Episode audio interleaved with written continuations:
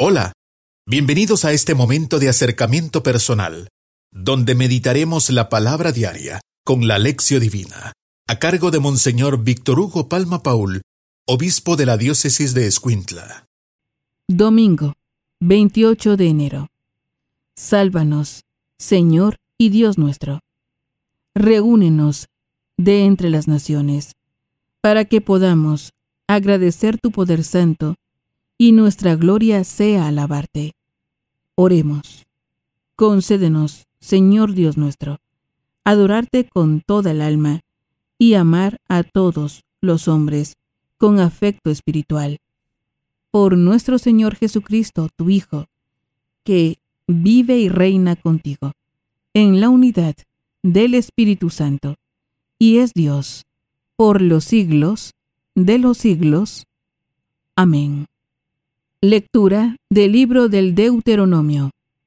En aquellos días, habló Moisés al pueblo, diciendo, El Señor Dios hará surgir en medio de ustedes, entre sus hermanos, un profeta como yo. A él lo escucharán.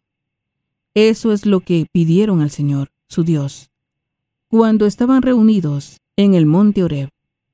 No queremos volver a oír la voz del Señor, nuestro Dios, ni volver a ver otra vez ese gran fuego, pues no queremos morir. El Señor me respondió, Está bien lo que han dicho. Yo haré surgir en medio de sus hermanos un profeta como tú. Pondré mis palabras en su boca, y él dirá lo que le mande yo. A quien no escuche las palabras que él pronuncie en mi nombre, yo le pediré cuentas.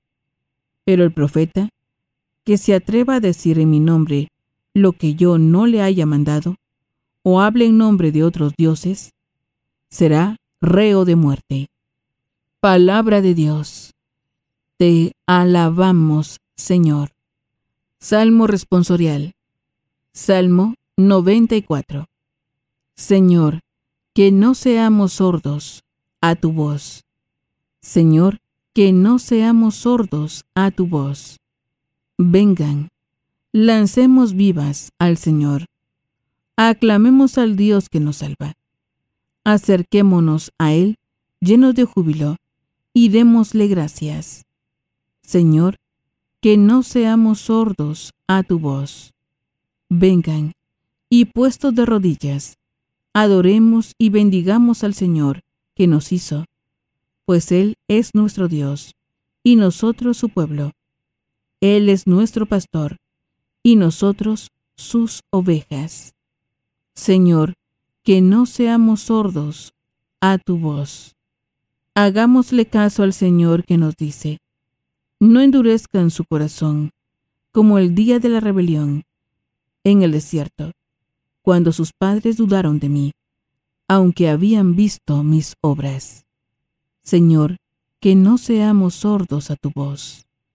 Lectura de la primera carta del apóstol San Pablo a los Corintios.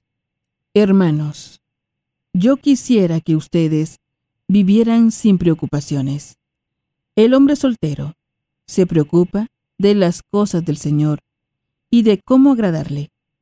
En cambio, el hombre casado se preocupa de las cosas de esta vida y de cómo agradarle a su esposa.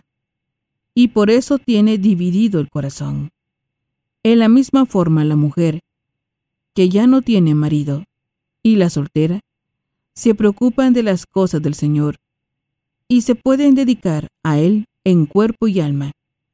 Por el contrario, la mujer casada se preocupa de las cosas de esta vida y de cómo agradarle a su esposo. Les digo todo esto para bien de ustedes. Se lo digo, no para ponerles una trampa, sino para que puedan vivir constantemente y sin distracciones en presencia del Señor, tal como conviene. Palabra de Dios. Te alabamos, Señor. Aleluya, aleluya. El pueblo que caminaba en tinieblas vio una gran luz sobre los que vivían en tierra de sombras. Una luz resplandeció. Aleluya. Lectura del Santo Evangelio según San Marcos. Gloria a ti, Señor.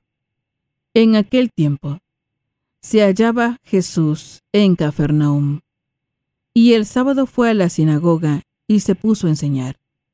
Los oyentes quedaron asombrados de sus palabras, pues enseñaba como quien tiene autoridad, y no como los escribas. Había en la sinagoga un hombre poseído por un espíritu inmundo, que se puso a gritar, ¿Qué quieres tú con nosotros, Jesús de Nazaret? ¿Has venido a acabar con nosotros? Ya sé quién eres, el Santo de Dios. Jesús le ordenó, Cállate y sal de él. El espíritu inmundo, sacudiendo al hombre con violencia y dando un alarido, salió de él. Todos quedaron estupefactos y se preguntaban, ¿qué es esto? ¿Qué nueva doctrina es esta? Este hombre tiene autoridad para mandar hasta los espíritus inmundos, y lo obedecen. Y muy pronto se extendió su fama por toda Galilea. Palabra del Señor. Gloria a ti, Señor Jesús. Es momento de reflexionar con Monseñor Víctor Hugo Palma Paul, obispo de la diócesis de Escuintla. Alabado sea Jesucristo, por siempre sea alabado. Alabado sea aquel que ha venido a darnos la libertad verdadera y la vida plena. Aleluya. Le saluda hermano su servidor, Monseñor Víctor Hugo Palma, obispo de Escuintla, invitándoles para que siempre, en cada domingo, especialmente en el día domingo, nosotros tengamos esta fe de encontrarnos con el Señor. El domingo pasado fue el domingo de la palabra de Dios. Y ahora pues continuamos con esta palabra que nos presenta a aquel en quien hemos de poner nuestra atención y nuestra fe y también nuestro seguimiento durante el año. Por esto decimos, ven Espíritu Santo, ilumina mi mente, abre mi corazón, para encontrar en tu palabra a Cristo camino, verdad y vida.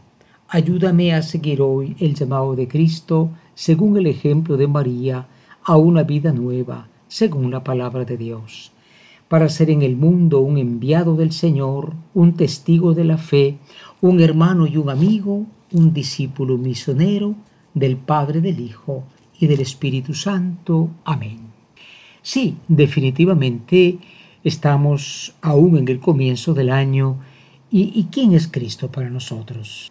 ¿Y por qué podemos mm, confiar en Él y decidirnos a seguirlo? Esto en un grupo juvenil, eh, me recuerdo que tenían una pregunta muy bonita escrita en un eh, póster, en un rótulo que decía, si conoces a Cristo lo amarás, si lo amas lo seguirás. Si conoces a Cristo lo amarás, si lo amas lo seguirás.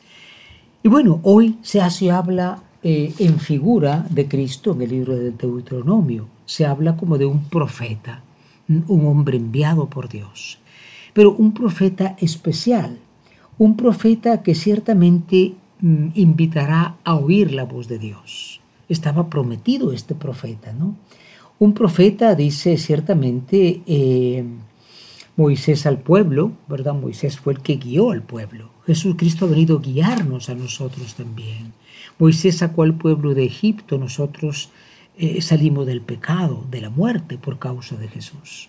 El problema es conocer a Jesús, como decía este rótulo de este grupo juvenil, ¿no? Si lo conoces, lo amas, si lo amas, lo sigues. Entonces, ¿le conocemos? Porque hoy en el Evangelio ocurre uno de los primeros milagros de Cristo, en el Evangelio según San Marcos, ¿no? La gente se asombraba de él porque enseñaba como quien tiene autoridad. Eh, los antiguos maestros judíos decían, bueno, el maestro fulano dice esto, el otro dice esto, pues también yo digo esto. Jesús decía, yo les digo. Recordemos lo que dice Mateo, han escuchado que se dijo, pero yo les digo. Pero además esa autoridad le venía de que él vivía lo que estaba predicando. Hoy sobran predicadores, pero faltan hombres coherentes Hay quienes juegan con la religión, con la política, hacen de la fe un comercio y del comercio hacen, bueno, ¿cómo vamos a creer en estos artistas de mega iglesias, de noches de gloria? ¿Cómo se puede creer en esta gente? Claro, la ignorancia es grande, en fin. Es curioso porque cuando él expulsa al demonio inmundo, el demonio dice, yo sé quién eres, el santo de Dios, el santo de Dios. Y cuando después termina la escena, la gente se pregunta, ¿quién será? Y a veces pasa esto. Los padres, la iglesia, los santos nos han indicado quién es Cristo y alguno dice, ¿y por qué he de creer yo en Él? ¿Quién es para mí Cristo? Preparémonos a la meditación. Hoy en la meditación queremos hacernos dos preguntas que son básicas. Nosotros creemos en Jesucristo como el profeta, como el que habla en nombre de Dios. O seguimos a cualquier predicador. Ahora se ha puesto de moda en YouTube seguir unos que están a favor, en contra de lo que dice el Papa. No faltan los predicadores de cosas tremendas. Ya viene el fin, todo esto está condenado. Y a la gente le gusta a veces ser tratada por mal en el sentido en que le gusta la amenaza, eh, los falsos milagros? Y la segunda pregunta, sí, el diablo sabía, pero nosotros nos preocupamos de conocer más al Señor Jesús a través de lo que la iglesia enseña de Él, a través del catecismo de la iglesia. Tal vez tenemos tres maestrías, pero de nuestra fe conocemos muy poco. Preparémonos a la oración. Hoy en la oración nos dirigimos a aquel que es identificado por el mal. Curiosamente el mal lo sabe, la gente no lo sabe y le decimos, oh Cristo, has venido a liberar al hombre de todo aquello que lo oprime, como liberaste a aquel hombre del demonio inmundo. Ojalá que nosotros sepamos reconocerte siempre, porque quien nos dará libertad verdadera no es ni el poder, ni la riqueza, ni las armas, ni la fama, serás tú, Señor Jesús, el que nos libre de nuestros pecados. Danos esa libertad para que nosotros también te confesemos y te reconozcamos como el Santo de Dios, el profeta verdadero. Amén. Hoy en la contemplación dice el Salmo 94, Señor, que no seamos sordos a tu voz. Señor, que no seamos sordos a tu voz. Es decir, podemos hacernos sordos o quedarnos sordos de lo que Dios nos habla si ponemos atención a, tantas cosas o la comunicación es extrema, es un agobio a veces para la persona estar escuchando tanta cosa, pero distinguimos la voz de Dios. ¿Acogemos esa voz o preferimos escuchar lo que nos conviene, lo que nos gusta? Ahora nosotros, por eso, en esta oración le pedimos al Señor, ayúdanos a que realmente escuchemos tu voz. Aunque aunque no nos guste lo que nos pide, escuchemos con obediencia. Obediencia son dos palabras, ab audire, audire, de viene audio, es escuchar una actitud de, de recepción. Digamos una vez más, Señor, que no seamos sordos a tu voz. Hoy finalmente en la acción, con la gracia del Señor, queremos tomar dos propósitos. En primer lugar, distinguir.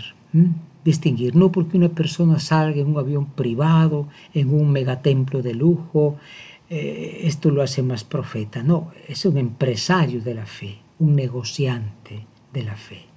Aquellos que han sido verdaderos profetas han escandado su vida, su vida, mártires de la iglesia. La iglesia católica siempre es la perseguida. ¿Por qué? Porque dice no una verdad social, una verdad humana y divina. Buscar los profetas verdaderos, desechar la falsedad que abunda hoy y que al final es un negocio. Y en segundo lugar, propongámonos, pues sí, profundizar en el conocimiento de Jesús. Aquellas gentes no pasaban del asombro, pero el asombro es poco se trata de entrar en este misterio de Cristo. Es decir, pedir en la parroquia un curso de fe, un curso de Biblia, un curso de Cristología. Cristología trata de Cristo, en fin, aquello que el Espíritu nos inspire. Y naturalmente Jesús está presente en el Santísimo Sacramento del altar. En este año del Congreso Eucarístico Nacional, decimos infinitamente sea alabado mi Jesús sacramentado. Hemos tenido un acercamiento personal, meditando la palabra diaria con la lección divina, a cargo de Monseñor Víctor Hugo Palma Paul, obispo de la diócesis de Escuintla. Ha sido un gusto acompañarlos. Muchas gracias. Hasta pronto.